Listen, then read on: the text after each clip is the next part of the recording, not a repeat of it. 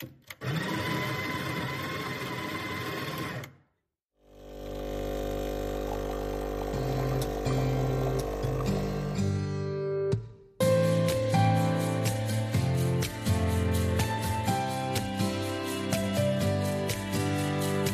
Herzlich willkommen zur ersten Folge des Hey Book Lovers Podcasts im Jahr 2024. Kathi und ich freuen uns sehr, dass ihr heute uns wieder zuhört. Und natürlich erstmal Hallo Kathi. Hallo Tina, ich freue mich schon so, mit dir über all die Bücher zu sprechen, die wir in den letzten Wochen gelesen haben. Ähm, da sind gute Sachen dabei, Sachen, die wir beide gelesen haben und Sachen, die wir sozusagen getrennt voneinander gelesen haben. Ähm, also es, es wird richtig eine richtig gute Folge. Da sind ähm, so tolle Empfehlungen dabei. Vorher möchte ich aber ich gerne noch was anderes fragen. Eine Frage, damit man uns beide ein bisschen besser kennenlernen kann. Und ich glaube, das ist auch eine Frage, wo ich gar nicht so richtig sagen könnte, dass ich die schon beantworten kann, wie du reagieren würdest. Also, okay. Was für ein Typ bist du? Stell dir vor, deine Freunde planen eine Überraschungsparty und die soll bei dir zu Hause stattfinden. Mhm. Die stehen alle bei, der, bei dir vor die Tür, bringen Essen und Trinken mit. Ähm, viele Leute, ausgelassene Stimmung, Musik. Sie nisten sich in deiner Küche, in deinem Wohnzimmer ein und machen da richtig ähm, eine gute Zeit, haben alle zusammen. Und ähm, ja, natürlich helfen die dann auch alle beim Aufräumen mehr oder weniger. Und meine Frage ist jetzt, was bist du für ein Typ? Ist es was, worüber du dich sehr freuen würdest? Oder ist es was, wo sich bei dir die Haare aufstellen, weil es was Ungeplantes, das da auf dich zukommt und ähm, alle in deinem Zuhause unterwegs sind? Das ist ganz einfach zu beantworten. Ich würde mich da wahnsinnig drüber freuen.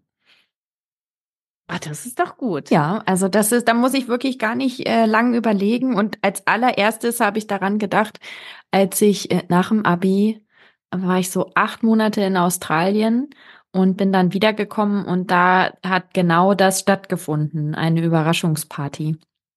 Und äh, alle waren unten im Keller bei meinen Eltern im Partykeller und haben dann da auf mich gewartet. Und äh, ja, da kann ich mich jetzt immer noch dran erinnern, obwohl das lange, lange, lange her ist. Und äh, ja, ich äh, würde mich da total drüber freuen. Am meisten würde ich mich darüber freuen, dass die auch das Essen mitbringen, weil äh, sowas stresst mich immer total, dass ich dann ähm, das Richtige essen und es darf nicht so aufwendig sein, weil ich ja gar nicht äh, so viele so viel Zeit habe, das vorzubereiten und mögen das dann alle und habe ich genug und wenn diese Last dann von meinen Schultern genommen wäre und äh, ja vor allen Dingen äh, diese Überraschung da ähm, da stellen sich mir überhaupt gar nicht die Nackenhaare auf. Also äh, sowas mag ich echt total gerne. Und du, wie ist das bei dir? Ich bin mir da gar nicht so sicher, ob ich da so begeistert wäre. Ähm, weil ich glaube ich so, also eine Überraschungsparty ja, immer gerne. Ob ich die gern bei mir zu Hause haben möchte, bin ich mir nicht so sicher. Wenn dann alle hier sind und ähm, die unterwegs sind und alles anfassen und überall rumwursteln. Ich weiß nicht, also ich glaube, wenn mal, wenn ich da gezwungen wäre, aus meiner Komfortzone zu gehen, dann äh, würde es mir auch Spaß machen und ich würde dann einfach das auch genießen, die Zeit und es wäre okay. Aber grundsätzlich, glaube ich, so ein spontanen Besuch mit Unmengen Leuten bei mir zu Hause und ich kann das nicht vorausplanen. Und oh, all die Unordnung und dann passen die alles bei mir an. Also ich habe meine Freunde wirklich, aber ich hätte, glaube ich, lieber woanders die Überraschungsparty. Okay. Das ist ja lustig, weil das ist, äh, das macht mir gar nichts, überhaupt gar nichts. Also the more the merrier und die dürfen überall hin und dürfen alles anfassen und die dürften auch noch ihre Kinder mitbringen und die Kinder sind im oberen Stockwerk unterwegs. Also äh, da, ja, da würde ich mich drüber freuen. Da siehst man, wie unterschiedlich man da sein kann. Ja. Aber das Coole ist, dass deine Frage eigentlich gleich zu meiner ersten Buchempfehlung überleitet. Und zwar auch zu dem Buch, bei dem ich mir erst gar nicht so sicher war, ob ich das in dieser Folge besprechen werde oder nicht, weil es nämlich das perfekte Buch ist für alle, die eine Überraschungsparty oder eine Party oder ein anderes Event oder einfach nur das ganz normale Montagsmeeting, das wöchentliche Meeting, einen Workshop oder so planen wollen. Nämlich das Buch The Art of Gathering von Priya Parker. Und das habe ich schon öfter mal erwähnt im Podcast. Das ist ähm, ein Sachbuch, also ein Ratgeberbuch. Und äh, da sind ganz, ganz viele Tipps drin für Leute, die genau Events, Gatherings äh, organisieren. Und da habe ich, ich habe das jetzt einmal wirklich komplett gelesen und das Ganze auch mit einer Englischgruppe gelesen und ich habe da so viel mitgenommen. Ich habe so viel gelernt, aber vor allen Dingen auch so viele Ideen aus jedem Kapitel. Äh, ich könnte jetzt gar nicht, wenn du mich jetzt fragst, ah, oh, Tina, kannst du mal eine Sache teilen? Ich könnte mich gar nicht entscheiden, weil in jedem Kapitel, äh, in jedem Kapitel so viel drin steckt und weil sie typisch amerikanisch auch nicht jetzt äh, wissenschaftliche Fakten die ganze Zeit zitiert, sondern wirklich Real-Life-Events, die sie selber ähm, organisiert hat oder an denen sie teilgenommen hat oder einfach so Geschichten, die sie gesammelt hat von von anderen Menschen ähm, teilt es macht so viel Spaß, dieses Buch zu lesen. Man hat wirklich Lust, auch äh, Events zu organisieren. Und ich ähm, als jemand, der ja verschiedenste Online- und Offline-Events organisiert, ähm, habe so viel mitgenommen, werde das Buch nochmal lesen. Es gibt auch einen Online-Kurs dazu. Und das ähm, ist total sinnvoll, wenn man jetzt ein äh, spezifisches Event im Kopf hat. Und dann kann man ähm, diesen Online-Kurs so Schritt für Schritt äh, durcharbeiten und dieses Event für sich konzipieren. Das einzige Manko an diesem Buch und an all diesen Ideen ist, dass man wirklich so mega viel Zeit in diese Planung reinstecken muss. Und gerade bei so Sachen, so wöchentliche Events, frage ich mich dann natürlich immer wieder, oh, soll ich da jetzt alles wirklich von von Anfang bis Ende? Und Anfang ist nicht okay, äh, es ist äh, Minute null und das Event startet, äh, sondern so ein Ansatz, den sie hat, ist, ähm, das Event startet, wenn ich jemanden darüber informiere, dass es stattfinden wird. Und einfach auch diese Zeit von ich verschicke eine Einladung oder eine einen Termin, ähm, den ich in den Kalender eintrage, diese Zeit, bis dann dieses Event startet, auch sinnvoll zu nutzen, so dass die Person auch vorbereitet und, und im richtigen, in der richtigen Verfassung mit der richtigen Einstellung dann bei dieser Veranstaltung teilnimmt. Allein das, da kann man ja schon äh, Stunden, Tage drauf verwenden. Und das ist so, ja, das einzige Manko, was ich äh, bei diesem Buch sehe und ähm, warum ich es auch noch gar nicht so oft äh, angewendet habe. Aber ich habe es jetzt 2024 komplett zu Ende gelesen. Ich möchte es jedem in die Hand drücken, der auch äh, ja Veranstaltungen äh, organisiert und ähm, äh, ja, ähm, ist wirklich ein, ein sehr lesbares äh, und sehr hilfreiches Buch. Sehr gut. Ähm, wir haben uns heute gedacht, dass wir besprechen jetzt erstes ein Buch, das wir beide ähm, gemeinsam gelesen haben. Ich habe Tina das Buch zu Weihnachten geschenkt. Unsere Lieblingsbücher, die dir uns am allerbesten von allen Büchern gefallen haben, die wir gelesen haben in den letzten Wochen, die sprechen wir ganz am Schluss. Deshalb beginnen wir jetzt mit dem Buch Maybe Next Time von, wie spricht man das aus, Tina Cesca? Cesca, Major? Seska, Seska vielleicht. Seska May, Major oder Major? Ich bin mir nicht sicher. Ähm, es ist eine Empfehlung aus dem Reese's Book Club, ähm, das ich im Herbst gelesen habe und mir hat mir gedacht, das äh, muss ich an Tina weitergeben. Ich weiß nicht, wie es dir gefallen hat, Tina ich glaube, wir erzählen mal, soll ich mal anfangen mhm. vom Inhalt? Du ergänzt einfach und springst ja. rein. Ähm, es geht um Emma. Emma ist äh, Literaturagentin, Mutter, verheiratet und ähm, hat zwei Kinder, einen Sohn und eine Tochter.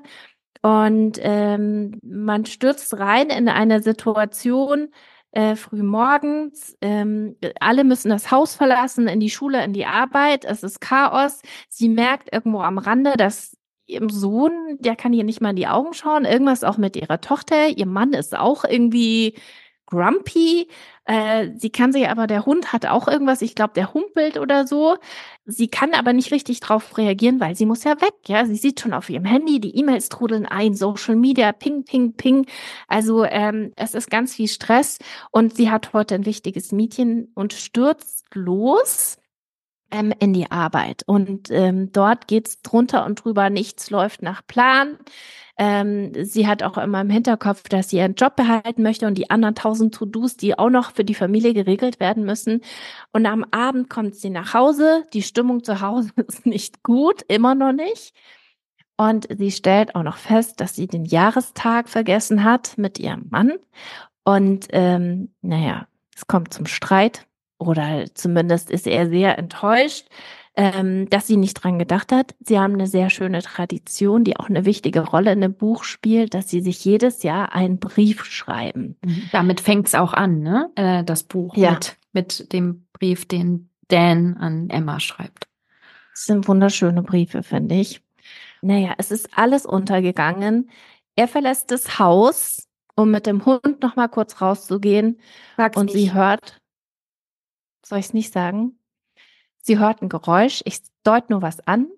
Naja, das Leben ist verändert. Emma steht einmal auf einmal vor einer ganz großen Veränderung und weiß nicht, was sie damit anfangen soll. Aber ein bisschen müssen wir noch einen Hint geben, Tina, oder? Was dann passiert? Ja, das ja, aber sag nicht, was, was genau passiert. Okay, dann sage ich es nicht. Also, ähm, dieser Tag ist entscheidend für Emmas Leben, sagen wir mal so.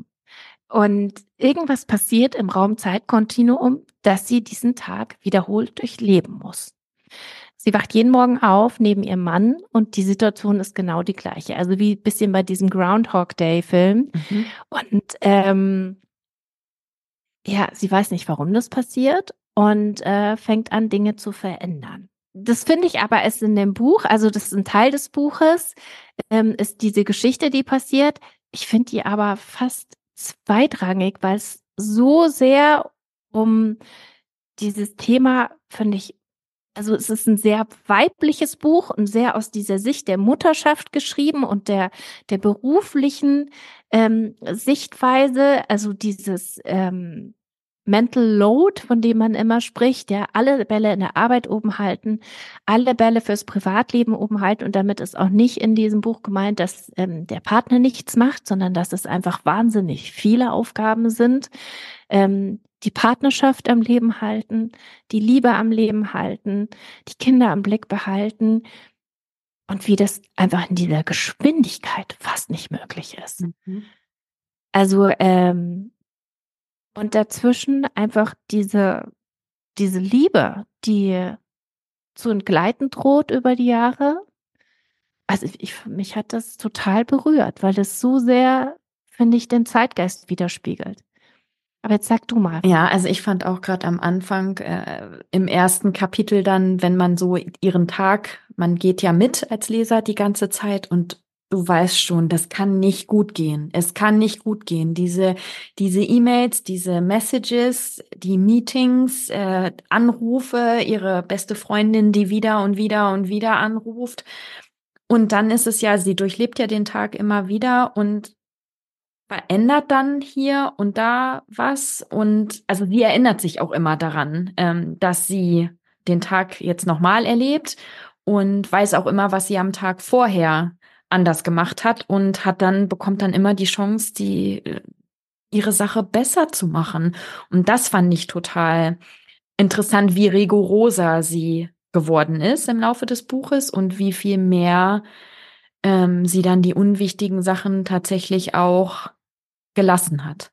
Also es hat gedauert, äh, aber irgendwann hat sie dann rausbekommen, was hat denn wirklich Priorität. Es war nicht die Arbeit und es war nicht diese tausend Nachrichten von irgendwelchen Autorinnen, die wegen irgendwelcher Social Media Sachen äh, durchdrehen, ähm, sondern es waren die wirklich wichtigen Sachen, nämlich Familie, Freundschaft, Liebe. Ja. Das Buch ist auch ein bisschen traurig. Ja. Einfach, weil man auch spürt, wie, wie das Leben einmal entgleiten kann, im Sinne von, weil es so viel ist, dass man nicht mehr das Wichtige sieht. Ich war dazwischen, ich habe dazwischen richtig gemerkt, wie, wie traurig es mich gemacht hat. Deswegen habe ich mir auch überlegt, ob ich es dir überhaupt schenke. Ja. Aber ich finde, dass das dagegen äh, wiegt, dass man echt nochmal drüber nachdenkt, ob wie man in sein Leben ein bisschen mehr Slow reinbringen kann, die Langsamkeit und die Priorität auch auf die Langsamkeit setzen sollte. Es Mhm. ist natürlich ein bisschen schwierig, weil man ja nicht eine Einzelperson ist in so einem Familienkonstrukt. Aber ähm, ich finde schon, dass es einem nochmal zum Nachdenken anregt. Ja, auf jeden Fall. Ich muss aber sagen, mich hat es nicht ganz so berührt, weil ich die ganze Zeit im Hinterkopf äh, This Time Tomorrow von Emma Straub hatte. Und das war, das hat für mich ein bisschen die, den Überraschungseffekt, den gab's nicht, weil es sehr, sehr ähnlich ist. Bisschen schon, das stimmt, ja. Es geht schon in die Richtung. Ja. Ja, trotzdem, ja, ich würde sagen, dass gerade vielleicht aber, wenn man das Buch This Time Tomorrow mochte, das ja auch sehr darüber nach, so eine Reflexion des Lebens Mhm. ist. Ähm, gerade wenn man vielleicht so äh, in der Mitte des Lebens Ja. steht oder gerade so Kinder hat, ähm, die im Schulalter sind, dann ist es, glaube ich, ganz gut. Ja, um sich nochmal, um da so zu reflektieren. Ja. Tina, was hast denn du noch mitgebracht? Vielleicht ist tatsächlich das Buch für mich jetzt im Winter nicht, nicht unbedingt das Richtige gewesen, weil äh, wer uns schon länger zuhört, der weiß, dass ich in den dunklen Wintermonaten immer äh, in Krimiserien und Detective Novels und so weiter eintauche und genauso ist es auch dieses Jahr. Ähm, Robert Galbraith hatte schon im Herbst äh, das neue Buch rausgebracht, habe ich schon gelesen. Und Louise Penny, ähm, die ich sonst auch immer sehr gerne lese, die bringt erst jetzt 2024 ein neues Buch raus. Also brauchte ich Ersatz und bin fündig geworden. Und zwar lese ich gerade Band 3 von der Hawthorne und Horowitz Serie. Und der Autor heißt Anthony Horowitz.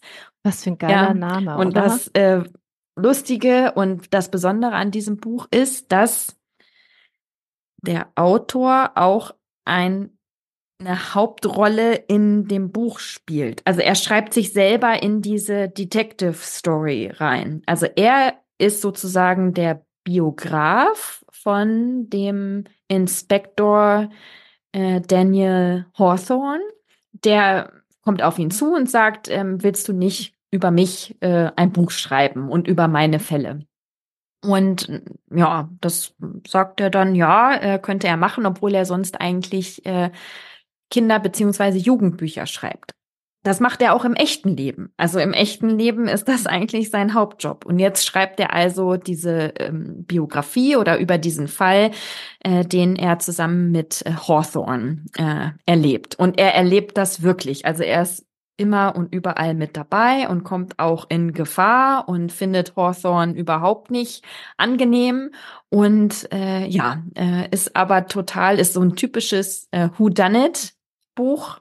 Man rätselt die ganze Zeit mit. Bei Buch eins hatte ich überhaupt gar keinen Plan. Bei Buch zwei hatte ich ganz früh schon äh, die erste, äh, wie sagt man denn, die erste Vermutung, wer es sein könnte und habe dann tatsächlich auch recht gehabt. Und jetzt bin ich gerade bei Buch drei und äh, da ist aber noch, der, noch kein Mord passiert. Also der Mord passiert immer am Anfang und dann äh, sind, ermitteln die beiden zusammen. Klingt schon nach einem Page-Turner. Ich meine, wenn du jetzt schon bei Band Ja, ist 3 es bist. auch. Äh, also es ist ein Page-Turner, das finde ich muss aber so eine Detective Novel auch sein, sonst würde ich es nicht lesen. Und man, also der, der Horowitz, Hor- der Horror, das ist echt schwer auszusprechen, Horowitz, ähm, der rätselt ja auch mit. Und das ist so interessant, weil man ihm ja über die Schulter guckt und er beschreibt ja alles, was er sieht. Und es ist aber jedes Mal so, dass der Hawthorne den Mörder schon relativ bald kennt. Und das ist dann nie der, den der Horowitz denkt, ähm, wer der Mörder ist. Und da kann man dann als Leser mitraten. Und es macht es macht Spaß und es ist auch sehr unterhaltsam mit sehr viel Humor geschrieben. Und was ich total interessant finde, ist, dass man sich auch immer fragt, was davon ist denn jetzt wahr? weil die Person, diesen Autor, den gibt es ja wirklich, der ja auch ganz viel darüber schreibt, wenn er Lesungen für seine Bücher, seine Kinderbücher gibt und äh, andere Autoren, äh, die er trifft. Und dann ist zum Beispiel im ersten Band hm, kommt eine Figur vor, die heißt Damien, ist der Vorname, Damien Copar. So. Und dann wird beschrieben, das ist ein äh, berühmter Schauspieler und der ist aus England nach LA gegangen und der hat die Hauptfigur in Homeland geschrieben. Kennst du die Serie Homeland mit Claire Danes? Mhm, das ist ja mhm. schon ein paar Jahre her. Und dann habe ich so gedacht, aber der Haupt, die Hauptrolle bei Homeland, äh, die männliche Hauptrolle, die hat doch auch ein Damien gespielt. Ich wusste halt den Nachnamen nicht mehr. Und dann war ich tot, ich war mhm. so verwirrt, dass ich dann erstmal googeln musste. Und ähm, ich weiß jetzt nicht mehr, wie der Damien heißt, aber der hat einen anderen Nachnamen. Aber er bringt dann, also er vermischt äh, Fakt und Fiktion und man ist zwischendurch äh, richtig, ver äh, richtig verwirrt. Aber total, es ist total unterhaltsam und ähm, ja, macht richtig Spaß. Und das erste Buch heißt ähm, The Word is Murder. Und das zweite heißt The Sentence is Death. Und das dritte, was ich gerade lese, heißt A Time to Kill. Okay. Das klingt, also ich, ich bin ja nicht so der Krimi-Leser, aber wir haben ja da draußen eine große Krimi-Gemeinde. Ja. Go and get it, würde ich sagen. Ist äh, ja. ja. sehr, sehr unterhaltsam und macht Spaß. Ich finde es lustig, ja, dass du gesagt hast, du hast Sachen gegoogelt, weil ähm, das passiert mir immer öfters, dass ich was lese und dann ähm, zum Hintergrund was mhm. google. Bei meinem nächsten Buch, das ich äh, vorstelle, habe ich zum Beispiel gegoogelt Jiddisch Ursprung, weil ich wissen wollte, ähm, das hat ja so einen deutschen mhm. Anteil auch, wie das entstanden ist, wie das kommt. Dann habe ich noch Warschau Ghetto gegoogelt. Mhm. ähm, also irgendwie finde ich das, ähm, ich finde das immer schön, wenn das einen dann noch, wenn das sich so mhm. rausträgt und man noch mehr darüber wissen will. Ähm, und das Buch heißt We Must Not Think of Ourselves bei Lauren Grotstein. Ähm, ich habe geschaut, es gibt leider keine deutsche Entsprechung. Gibt's, apropos, gibt's von mhm. den Krimis deutsche ja. Übersetzungen ja, schon? Die gibt's okay. alle auf Deutsch. Ich glaube, fünf sind es insgesamt und äh, die sind alle auch auf Deutsch übersetzt, ja. Also We Must Not Think of Ourselves. Das ähm, Buch gibt es leider noch nicht auf Deutsch. Ich könnte auch noch nicht sehen, wann es kommt. Wenn äh, würden wir es euch ähm, mitteilen. Und ähm, das spielt im Warschauer Ghetto des zweiten, im Zweiten Weltkrieg. Und das beruht auf einer wahren Begebenheit, denn dort gab es eine kleine Gruppe von Menschen, die sich zur Aufgabe gemacht hat, die Geschichten der dort Lebenden zu archivieren. Und die hat man später gefunden, dass die wie so ein kleines Archiv hatten, wo ganz unterschiedliche Leute dokumentiert waren, wo sie herkamen, wen sie geheiratet haben, wo sie aufgewachsen sind, wie sie heute in welcher Konstellation im Ghetto leben. Und ähm, die Autorin, die lebt in den USA, so wie ich es verstanden habe, und die ist dorthin zurückgegangen und hat äh, sich die Aufzeichnung angeschaut und das zur Basis ihres Buches gemacht. Und äh, hat einen männlichen ähm, Hauptdarsteller, Hauptcharakter gewählt, ähm, Adam oder Adam Pasco, ähm, der ist äh, Jude, die Religion ist für ihn äh, zweitrangig. Der lebt äh, schon lange in Warschau und ist dort Englischlehrer ja an einem Gymnasium. Da er aber ähm, als Jude eingetragen ist, kommt er 1940 auch in dieses Ghetto, obwohl er sich selber gar nicht als streng gläubig bezeichnen würde, aber das war den Nazis ja wurscht. Man lernt ihn dann so ein bisschen kennen, erzählt von seiner Geschichte, wie er in das Ghetto gekommen ist und dass er dort im Ghetto in so einem Keller immer noch eine Gruppe von Kindern hat, die er äh, Englisch unterrichtet. Er hat keine Lehrbücher, aber er hat sich ähm, sehr viele Gedichte gemerkt und die ähm, lernt er mit den Kindern auswendig und sie besprechen dann auf Englisch, was das heißen könnte und bestimmte Worte, was die bedeuten könnten und so versucht er so ein bisschen die Sprache mit ihnen lebendig zu halten. Und manche Eltern, denen ist es auch wichtig, weil die natürlich immer die Hoffnung haben, dass sie eines Tages da rauskommen und äh, die Kinder diese Sprache brauchen können sollten. Ähm, er wird dann eines Tages gefragt, ob er das Leben der Menschen, die er so um sich herum kennt, ähm, dokumentieren würde und beginnt dann einfach die Leute, er wohnt ähm, mit zwei Familien in einer ganz kleinen Wohnung zusammen dort und äh, beginnt die Leute zu fragen, die Kinder zum Teil, die Erwachsenen, dass sie ihre Lebensgeschichte erzählen und schreibt die auf. Und im Rahmen dessen blickt er auch immer ein bisschen zurück auf seine Lebensgeschichte. Er hat seine Frau verloren, ähm, und ähm, dazwischen erfährst du ganz viel von dem Leben im Ghetto. Also natürlich die Grausamkeit der Nazis, die Willkür, das Leben damit, dass ähm, die Deportationen begonnen haben und man die Menschen dort schon geahnt haben, was passiert. Äh, die Ausweglosigkeit gab es natürlich auch äh, Krankheiten, die sich dort ausgebreitet haben und viele Opfer gefunden haben.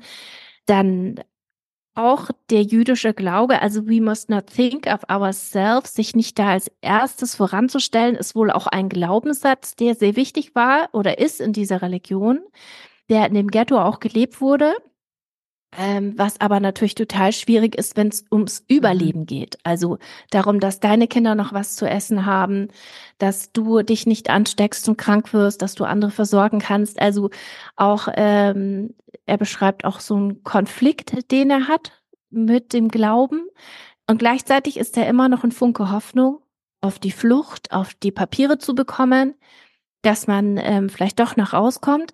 Und was es auch zeigt, und das habe ich schon in anderen Büchern gelesen, wie die Kinder die Situation für sich adaptieren und was Gutes draus machen. Also die spielen dann trotzdem Spiele auf den Straßen.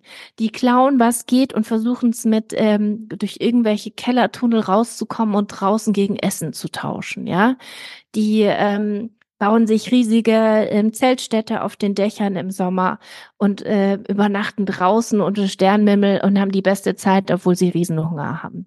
Also das ist kein, es ist ein trauriges Buch natürlich, wenn man diese Zeit nochmal mit durchlebt. Ich finde es so ein wichtiges Buch, gerade in der Zeit jetzt auch, die wir erleben, finde ich, ähm, kann man nicht nochmal oft genug zurückgehen in diese Zeit mhm. und das erleben, wie schrecklich das war, wenn eine Gruppe separiert wird und ja. ähm, äh, wie grauenhaft das ist. Obwohl ich schon so viele Bücher für davon dazu gelesen habe, hat es mich nochmal sehr berührt. Mhm. Hört sich, äh, hört sich gut an. Also ein, ein, hört sich nach einem guten, lesenswerten Buch an. Ja, also es geht auf jeden Fall tief. Es geht unter die Haut, aber das ist ja auch mal was ganz äh, Schönes, wenn man so ein Buch liest. Ja. Genau. Ja, da fühle ich mich dann fast äh, ja, schlecht mit meinem unterhaltsamen Buch, was ich jetzt Nein. als nächstes äh, empfehle. Aber das ist ja das Schöne an Büchern, dass man so viel Unterschiedliches lesen kann. Gerade das, was man gerade braucht und und lesen mag, ist auch nicht immer die richtige Zeit, um, um schwierige Bücher zu lesen. Und äh, wer was leichteres lesen möchte und was unterhaltsameres und ähm, auch wieder was im Bereich Krimi, äh, dieses Mal jetzt True Crime, ist das Buch Murder in the Family von Kara Hunter. Und da muss ich gleich vorweg sagen, das kann man nicht als E-Book lesen. Lustig. Ich habe es mir gar nicht angeguckt, äh, wie es aussieht, aber in diesem Buch gibt es keinen äh, Fließtext, sondern es ist sozusagen wie ein Drehbuch geschrieben. Es ist, ist nämlich ähm, eine Reality äh, TV-Serie, die gedreht wird und ähm, es soll ein, ein Mord aufgedeckt werden, der vor 30 Jahren passiert ist.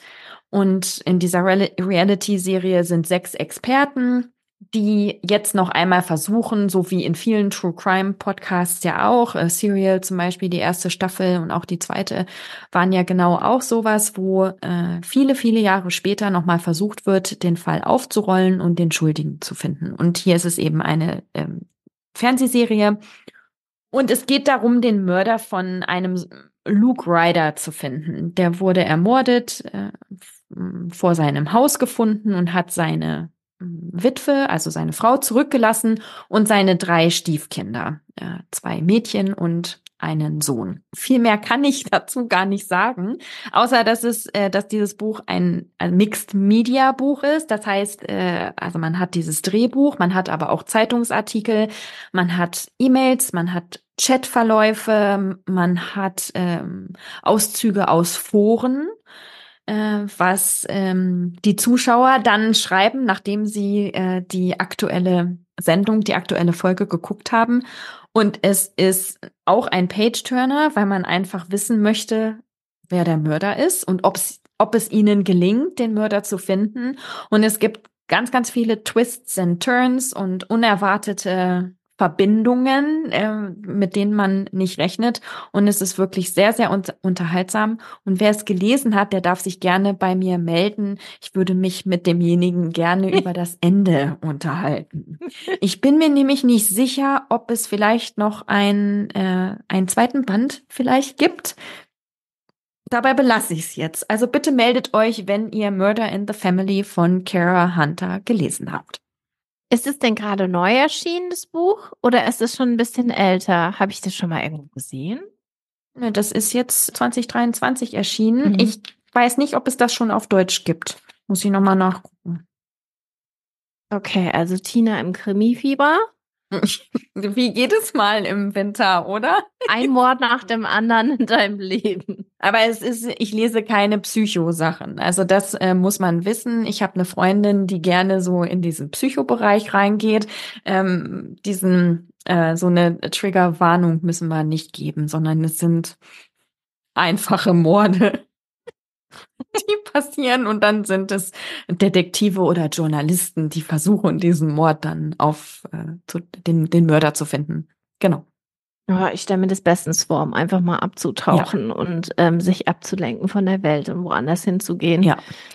Und es ist auch, also dieses Buch und auch ähm, die Detektivserie von vorher, die sind auch jetzt auch nicht so, dass man dann, dass das solche Page-Turner sind, dass man die nicht vorm Einschlafen lesen kann, mhm. sondern du kannst dann auch äh, beruhigt das Buch zur Seite lesen, legen und äh, einschlafen. Keine schlechten Träume. Nee. M -m. Was hast du denn noch?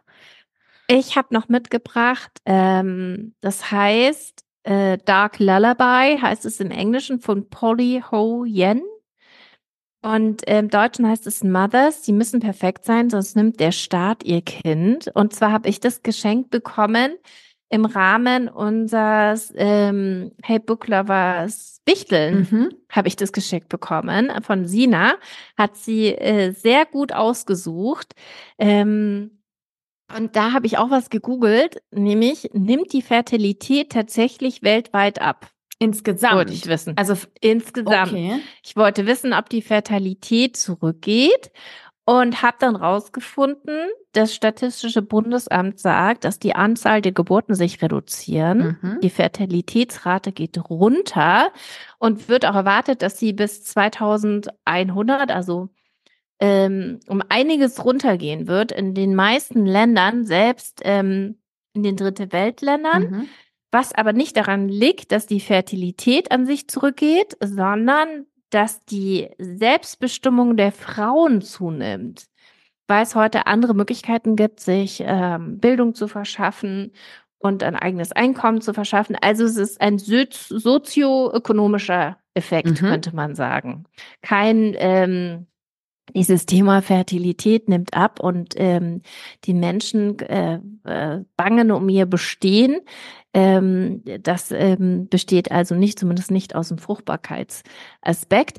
In dem Buch geht es allerdings darum, es ist so ein bisschen wie Handmaid's Tale, dieses Szenarium, eine Utopie, in der plötzlich innerhalb von ähm, einem Jahrzehnt oder so die Fertilität abnimmt, ähm, die Schwangerschaften nur noch schwer möglich sind auf natürlichem Weg und der Staat sich da mehr mit ein ähm, reindrängt und äh, künstliche Befruchtung in vitro und so weiter gang und gäbe werden. Und da das Bestehen ähm, der Menschheit, also spielt jetzt in England explizit, so wichtig ist, wird da schon im Vorfeld, also schon in der Schule, lernen die Kinder, wie wichtig das ist, dass man ähm, sich da richtig verhält und was das alles für Möglichkeiten gibt die Kinder lernen bereits in der Schule, wie wichtig das ist, ähm, dass äh, die neugeborenen Kinder das allerbest wichtigste Gut sind der ganzen Gesellschaft. Und ähm, so geht es auch weiter, dass werdende Eltern sich äh, darauf vorbereiten müssen, bevor sie überhaupt ähm, Kinder also diese Verfahren angehen, diese invasiven, müssen sie schon Kurse besuchen. Ähm, die Mütter müssen dann ihre Arbeit aufgeben, müssen sich dieser schwerwiegenden medikamentösen Verfahren in der Vorbereitung unterziehen. Also, und wenn sie dann die Kinder haben, dann werden sie ganz genau beobachtet von so einer staatlichen Einrichtung, ob sie auch alles richtig machen. Okay. Ähm, also es gibt dann wie so ein Fehlerverfahrenssystem. Ähm, wo du, wenn du nur das Kind, das Köpfchen nicht gestützt hast, kriegst du einen Fehler, wenn es jemand beim Supermarkt gesehen hat. Also ganz Krass. rigide, wenn das Kind zu viel schreit und die Nachbarn melden das und so ist es unter den Eltern schon ein riesen, eine riesen Angst geht drum, dass ihnen die Kinder äh, weggenommen werden. Und es erzählt die Geschichte von Kit, die ihre Tochter ähm, Mimi bekommen hat und ähm, die da schon mit sehr großer Angst in diese Schwangerschaft äh, und äh, Kleinkindzeit gestartet ist, weil sie nämlich miterlebt hat, wie ihre Schwester wegen minimalen Vergehen ihren Sohn Jacob verloren hat und äh, der der Familie entwendet wurde, weil man gesagt hat, diese Erziehung dieser Kinder ist so wichtig und wertvoll, dass Kinder dürfen irgendeinen Schaden zufügen, deswegen sind sie woanders besser aufgehoben. Und ähm, gleich am Anfang des Buches mit, bekommt man mit, dass sie ihr Kind auch verliert. Also es wird ihr weggenommen. Und dann springt man in der Zeit immer wieder zurück, wo sie erzählt die Geschichte von ihrer Schwester und wie es dazu gekommen ist, dass ihr das passiert ist und taucht immer wieder weiter in diese Gesellschaft ein, in diese Gesellschaftsutopie. Und das ist ähm, es ist ähm, beängstigend natürlich, wenn dieses Szenario immer weiter gesponnen wird und was das ähm, diesmal nicht nur mit den Frauen macht, aber vor allem natürlich hat es eine Auswirkung auf die Frauen, auf die Rolle der Frauen in der Gesellschaft, aber auch mit den, mit den Paaren und mit dem Elterndasein. Ähm, dann entspinnt sich noch so eine Nebenstory ähm, von so einer Parallelgesellschaft, die entsteht. Ähm, aber ähm, ich fand es auf jeden Fall ein gutes Buch. Ich habe mich darüber gefreut. Ich habe ja auch alle, alle Staffeln von Handmaid's Tale mhm. gesehen und fand das auch total spannend, diese Dystopie ähm, zu spinnen, weil manchmal kriegt man ja so den Eindruck, dass es, auch wenn da jetzt kein Fertilitätsproblem weltweit entsteht, dass es doch ganz schön wäre, wenn man die Frauen wieder ein bisschen in der einen oder anderen Gesellschaft, äh, ja, sind sie ja doch sehr unterdrückt und ähm, ähm, haben nicht die gleichen Rechte, wie schnell das gehen kann. Ähm, Fände ich das ähm, ganz gut, um da wach zu rütteln und sich immer selbst vorzustellen, wenn man in so eine Rolle gebracht werden könnte. Also vielen Dank, Sina, für dieses Buch. Ich habe ähm, sehr gerne gelesen. Was hast du noch dabei? Ja, jetzt komme ich schon zu meinem ähm, besten Buch. Und zwar ist das äh, The Frozen River von Ariel Lawhorn heißt die Autorin. Von der habe ich vor ein paar Jahren auch schon mal ähm, Codename Helen gelesen. Das spielt im Zweiten Weltkrieg. Kannst du dich vielleicht noch äh, dran erinnern? Das war auch sehr spannend. Und äh, The Frozen River ist auch ein historischer Roman. Ist auch interessant. Lese ich eigentlich nicht, aber da war es tatsächlich so, dass ich die Autorin, die war zu Gast im What Should I Read Next Podcast.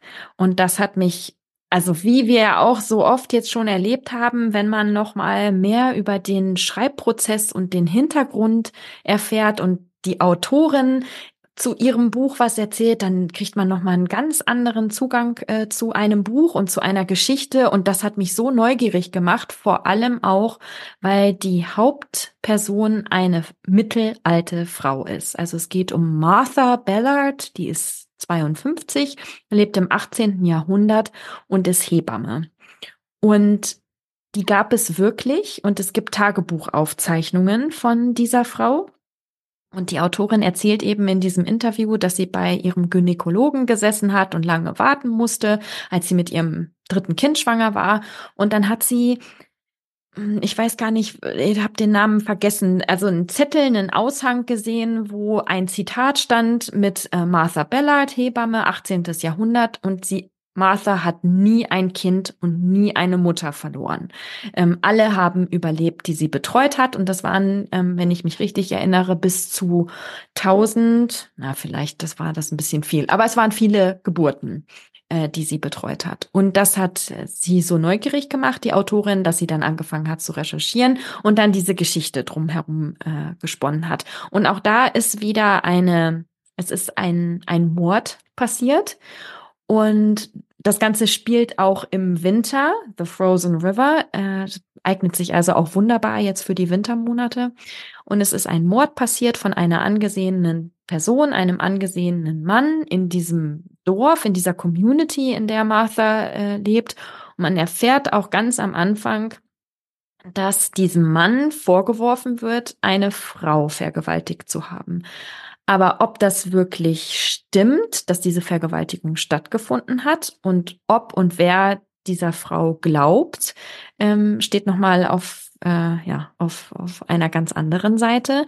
Und äh, darum geht es. Also Martha möchte herausfinden, was genau da passiert ist und möchte dann eben auch äh, Gerechtigkeit walten lassen.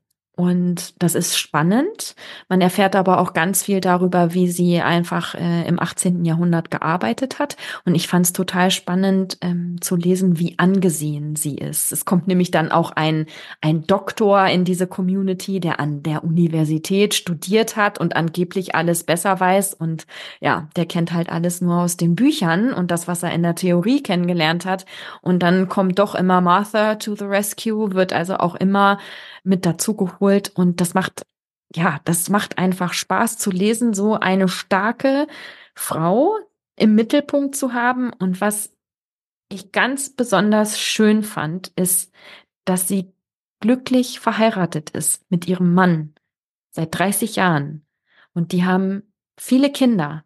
Und diesem Mann passiert auch nichts. Ich habe immer, das, weil das ja so oft ist, dann kommt noch Drama dazu und der Mann verschwindet oder stirbt und das ist gar nicht. Die beiden haben einfach eine glückliche Beziehung und er unterstützt sie in allem, was sie tut. Und ähm, ich glaube, das ist nicht zu viel verraten, wenn ich das sage.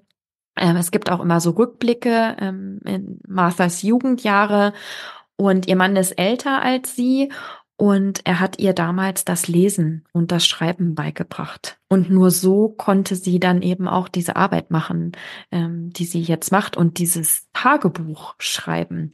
Und ja, dieses Buch möchte ich wirklich jedem empfehlen. Es gibt es noch nicht auf Deutsch. Es ist gerade jetzt im Dezember auch erst rausgekommen. Ich konnte auch noch nicht herausfinden, ob und wann es übersetzt wird. Aber wer Lust auf, auf ältere Frauen hat, starke ältere Frauen, die in ihrer Lebensmitte wirklich richtig was rocken, äh, dann ist Martha ein ganz, ganz gutes Beispiel dafür. Also, ähm, wenn ich dir nicht ein anderes Buch zu Weihnachten geschenkt hätte, äh, dann würde ich dir das auf jeden Fall, hätte ich dir das lieber unter den Weihnachtsbaum gelegt, aber da hatte ich es noch nicht gelesen. Also, ganz, ganz große Empfehlung. Das ist das beste Buch, was ich in den letzten Wochen gelesen habe. Und da würde ich auch schon fast vermuten, das kommt auf meine Best of 2024 Buchliste. Wow, da ist da, aber da ist es ganz schön weit hoch, ja. äh, steht es da. Cool. Das war ja dann auch ganz schön gefährlich, oder? Hebamme in der Zeit, wenn eher ein Kind weggestorben wäre, dann dreht sich ja auch schnell das Blatt, dass man die Hexe und ja. nicht die, die, die Ärztin oder Hebamme ja. ist. Das kommt aber nur so am Rand vor, welche, weil sie ja auch viel mit Kräutern und alternativen Heilmethoden arbeitet, aber das steht da nicht im Vordergrund. Also sie ist wirklich, sie hat, sie ist sehr, sehr angesehen, vor allen Dingen bei den Frauen. Und die Männer sind dann natürlich, da, da spielt dann auch ähm, Word of Mouth eine große Rolle. Die Männer sind dann natürlich auch unheimlich dankbar, wenn das Kind dann da ist und wenn es den Frauen dann auch gut geht und die sich gut betreut fühlen. Also das ist, das ist echt schön zu lesen, was für eine angesehene Position sie in dieser Gemeinde hat. Ach toll, dabei muss ich auch gleich ähm, Jasmin empfehlen, die doch Hebamme, ja. werdende Hebamme ja. ist, was zu Ende. Die muss das auch auf jeden Fall lesen. Das ist genau ja, das richtige das Buch stimmt. für sie. Ja. Großartig. Was hast du denn jetzt noch äh, auf deiner Liste?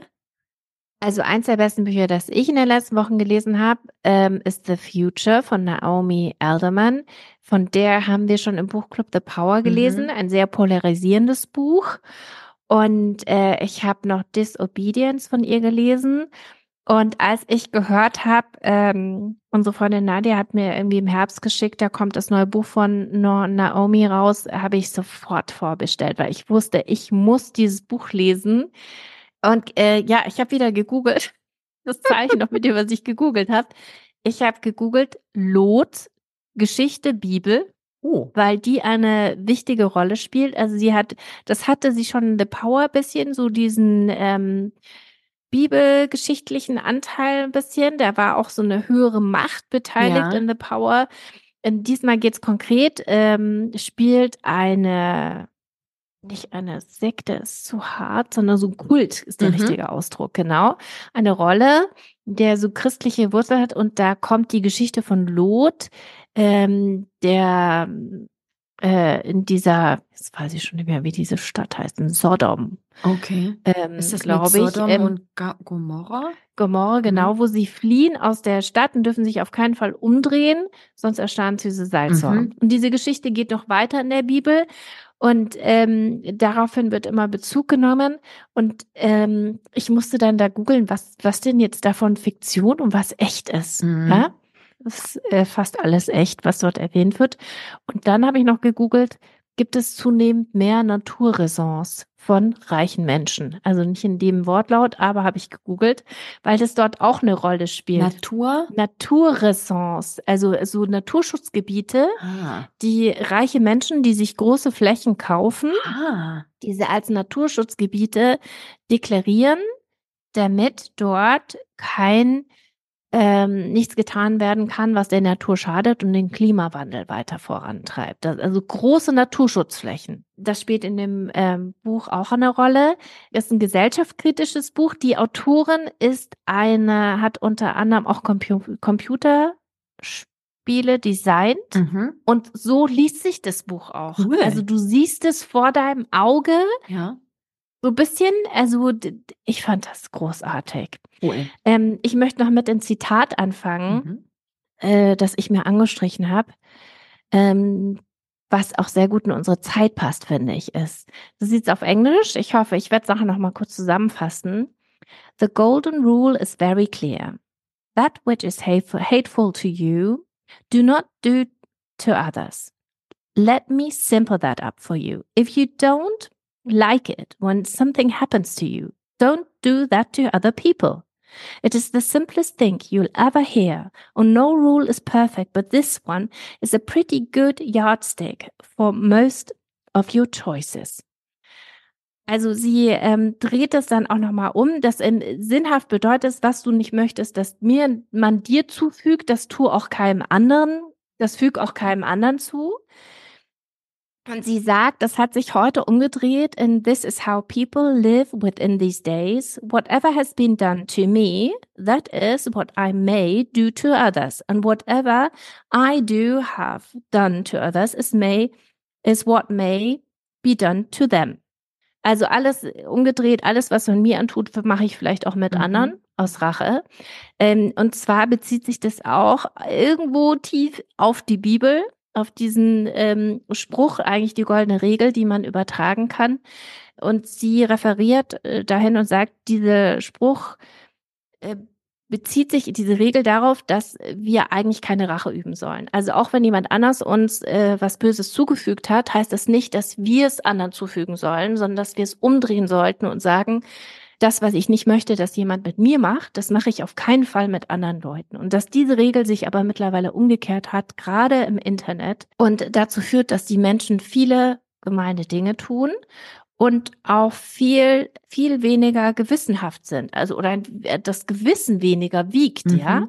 Ähm, und da beginnt, beginnt, beginnt die Geschichte. Ähm, es zeigt die Welt jetzt und wie sie werden wird in einem sozialen Aspekt, aber vor allem auch in dem klimapolitischen Wett ähm, Aspekt, es geht um eine Gruppe superreicher Menschen, die ähm, sehr viel technische Innovation haben, ähm, die der ganzen Mensch Menschheit nutzen, also äh, Apps, ähm, Dinge, die die die Welt profitabler und noch schneller machen. Und ähm, naja, diese ganzen Erfindungen, die sie haben, machen diese Billionäre immer reicher und reicher. Und ähm, die bereichern sich gerne daran, ohne Rücksicht auf Verluste. Und äh, wollen eigentlich auch da nicht sehr dran erinnert werden, was sie mit der Ausbeutung der Erde zu tun haben, also dass sie damit noch den Klimawandel weiter vorantreiben oder Menschen, Länder noch ärmer werden. Und ähm, man lernt diese Gruppe von Billionären einer nach dem anderen kennen und findet raus, dass die durchaus ähm, vorbereitet sind darauf. Die wissen was auf die Zukunft, wenn man die Welt so weiter vorantreibt, dass die Temperatur steigt, dass die Lebensbedingungen sich verändern. Und mit ihrem Geld ist es ihnen auch möglich, sich darauf vorzubereiten. Also riesige Naturschutzgebiete für sich zu deklarieren, wo niemand drauf kann, außer ihnen, wo es genug Wasser gibt, wo sie riesige Bunker hinbauen mit Wasserregenerationsanlagen, wo man unterirdisch super leben kann, egal wie es draußen, wie heiß es ist und seine Familie mitnimmt, ähm, die dann geschützt ist. Ja, das Geld macht ihnen alles möglich und die haben auch einen Notfallplan, dass wenn der Zeitpunkt eintritt, dass ähm, auf der Welt etwas eskaliert, weil zum Beispiel geopolitische Dinge entstehen, dass sie jederzeit sich dem entziehen kann und äh, Jahre oder Jahrzehnte mit ihren Familien unterirdisch irgendwo in Sicherheit verbringen können. Und dagegen steht eine Gruppe von Freunden, die alle irgendwie ähm, verbunden sind mit diesen Billionären beruflich, freundschaftlich, die beschließen, dass es nicht so weitergehen kann. Sie, man merkt, die schmieden einen Plan, die treffen sich regelmäßig und das ganze Buch über weiß man eigentlich nicht genau, was der Plan ist. Es okay. ist jetzt was Geniales, was die alle ausrangieren wird. Oder ist es was total Verrücktes, was das Ende der Gesellschaft bedeuten wird? Also ich kann nicht tiefer reingehen. Man, man, man folgt so ungefähr, ich glaube, fünf Personen folgt man immer wieder ähm, und äh, merkt, dass die miteinander verbunden sind und dass die einfach Episoden miteinander haben und dass es immer weiter irgendwo hinführt. Und ganz ehrlich, ich wusste bis zum Ende nicht, ähm, wo es mich hinführt. Ich finde das total toll, wenn ich gar nicht, wenn ich nicht mehr eine Vermutung habe, was am Ende passieren wird. Ich fand es großartig. Ähm, ich bin sicher, dieses Buch wird wieder total polarisieren. Also entweder liebt man es ja. oder man kann so gar nichts damit anfangen. Gerade dieser Anteil auch ähm, dieser Kultanteil, wo es sehr darum geht, dass so biblische Themen diskutiert werden, das ist dann auch dargestellt im Buch wie so ein äh, Chat-Forum, mhm. wo Dinge ausgetauscht werden. Der wechselt auch das Format im Buch. Ähm, das fand ich ein bisschen schwierig ist übrigens, wenn man das elektronisch ja. anschaut. Das ist ganz schwierig zu lesen. Im Buch funktioniert das gut. Ähm, Im gedruckten. Ähm, da muss man ein bisschen Durchhaltevermögen Vermögen haben, sich durchbeißen und auch drauf einlassen. Und dann, ähm, also ich fand es großartig. ist wirklich, also.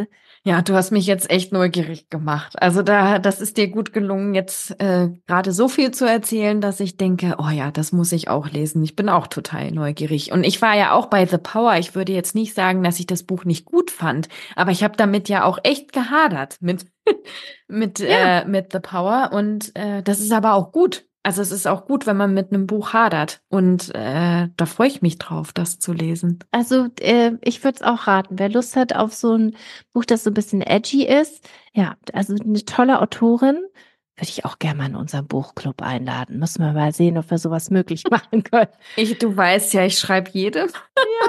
Kann man. Äh, wir schreiben jeden an. Ja, äh, gut. Können wir ja mal probieren. Ja. Ich glaube, wir haben alle durch. Tina. Ja. Magst du noch sagen, was du gerade liest, was auf deinem Nachttisch liegt? Naja, ich lese ja, bin ja bei Buch drei äh, von, von meiner Detective äh, Story und dann lese ich noch ähm, äh, Stephen King on Writing. Das habe ich ja geschenkt bekommen bei unserem Deep Diver Buchwichteln, also bei unserem Englisch unserer äh, Englischgruppe.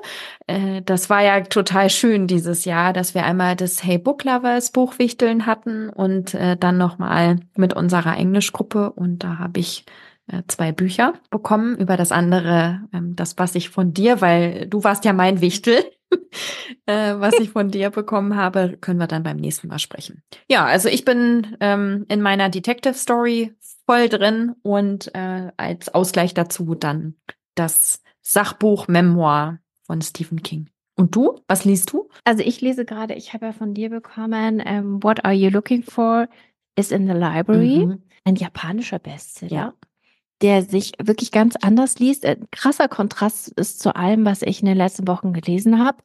Das ist so ein bisschen wie so Episodengeschichten von Menschen, deren Leben und jeweils eine Veränderung erzählt wird. Ganz langsam, ganz gemächlich.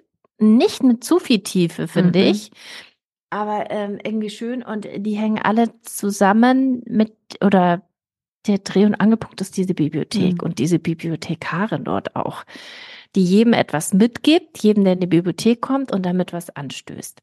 Und dann lese ich noch parallel das Buch, das Nadja mir geschenkt hat, Up on the Hill. Aber was steht davor? Ich weiß es gerade nicht mehr. Oh, aber es ist ein tolles Buch. Es spielt nämlich, wir waren ja im Sommer in den USA und da waren wir zufällig an den Five Finger Lakes. Dort ist der Ort Ithaca und der beherbergt die Cornell-Universität. Mhm. Das ist eine relativ bekannte Universität, die oben auf einem Hügel ist über Ithaca. Und wir haben, waren genau in diesem Ort. Na, der wusste das nicht. Aber Zufall. also ich habe dieses Buch angefangen zu lesen und ich das Buch ist irgendwie, da sind so Feen und sprechende Hunde und Katzen. Ähm, und alles hängt mit dieser Geschichte der Cornell-Universität zusammen. Ich bin total gespannt, aber echt, das ist so schön, weil ich das alles vor Augen ja. habe. Diesen See und die Uni oben und diese Uni-Gebäude und wie man da diesen Berg rauf muss dafür und so. Ich bin da, es ist irgendwie so ein lustiger Zufall, dass ähm, sie was ausgewählt hat, womit ich bildlich so mit viel anfangen kann.